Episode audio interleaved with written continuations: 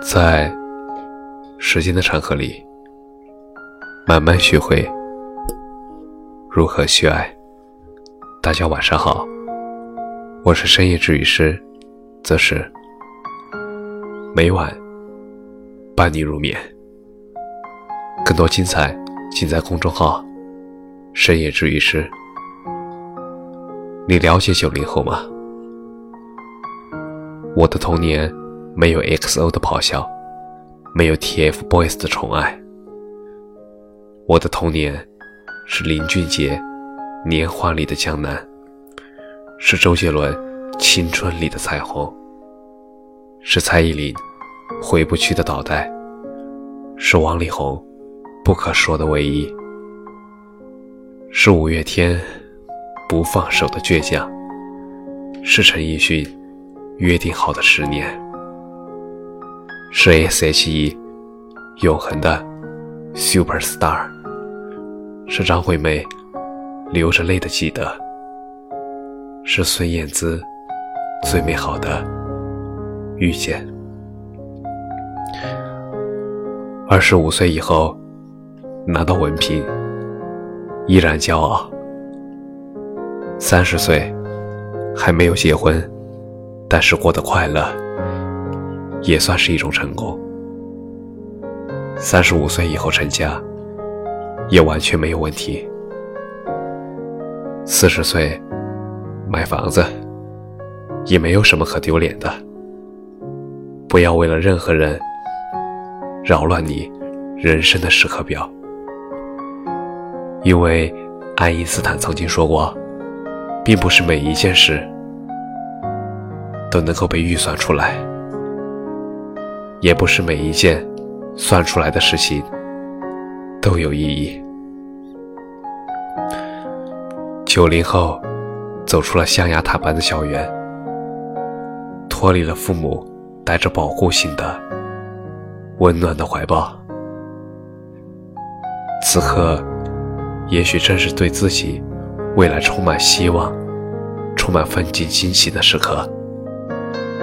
也许，慢慢的，从理想到现实，慢慢的接受这个与自己想象中不太一样的社会。每天也许朝九晚五，也许披星戴月，无论怎么样，都是在压力下努力着，看着已经开始慢慢变老的父母。想要争气的给他们更好的生活，却总是被现实狠狠的打脸。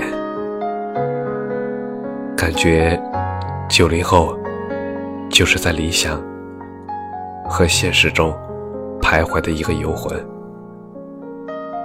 时间催着我们一步步长大，小时候拼命盼望着长大。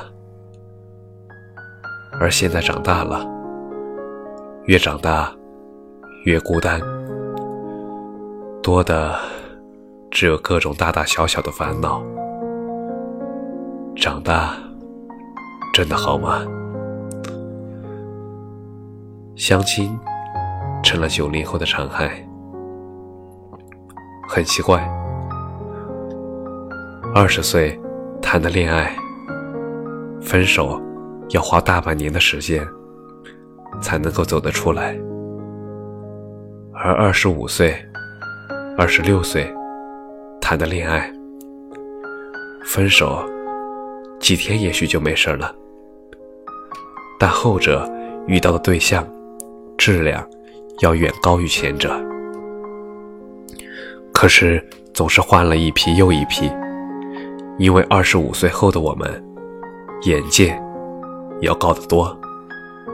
分手后反而期待自己变得更好。瑜伽、养生、运动、工作、生活、娱乐，都排在了日程表上。不知道什么时候走到这么自律的路上了。但是感情好像真的不那么重要了。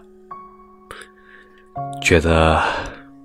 能遇到就试试，遇不到就过好自己想要的生活。感谢你的收听，晚安。